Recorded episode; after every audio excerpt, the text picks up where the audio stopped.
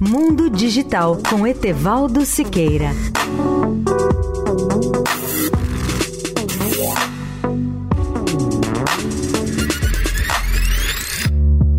Olá, amigos da Eldorado. Como eu disse ontem, a robotização tem evoluído de forma surpreendente com o avanço da digitalização e com o uso da inteligência artificial. A nova robótica passa a contar, assim, com o incrível trabalho dos robôs virtuais, que são chamados bots, BOT, do plural BOTS, e que podem ser considerados netos ou bisnetos dos robôs mecânicos. Os bots fazem coisas cada dia mais surpreendentes. Os nossos smartphones, com milhares de aplicativos, e as grandes redes sociais do mundo, como Google, YouTube e Facebook, utilizam intensamente os bots. Fiquei admirado quando soube que toda a indexação de assuntos e a sua organização em verbetes no Google são tarefas executadas com a maior rapidez possível por milhares de robôs virtuais como os bots. Eles classificam e selecionam definições de palavras, nomes próprios, expressões, verbetes, acontecimentos, datas, fatos científicos e históricos já armazenados em muitos trilhões de páginas virtuais que utilizamos todos os dias. Aliás, a proposta inicial do Google, desde a sua fundação há 20 anos, era exatamente essa: indexar todo o conhecimento humano, como afirmaram Larry Page e Sergey Brin.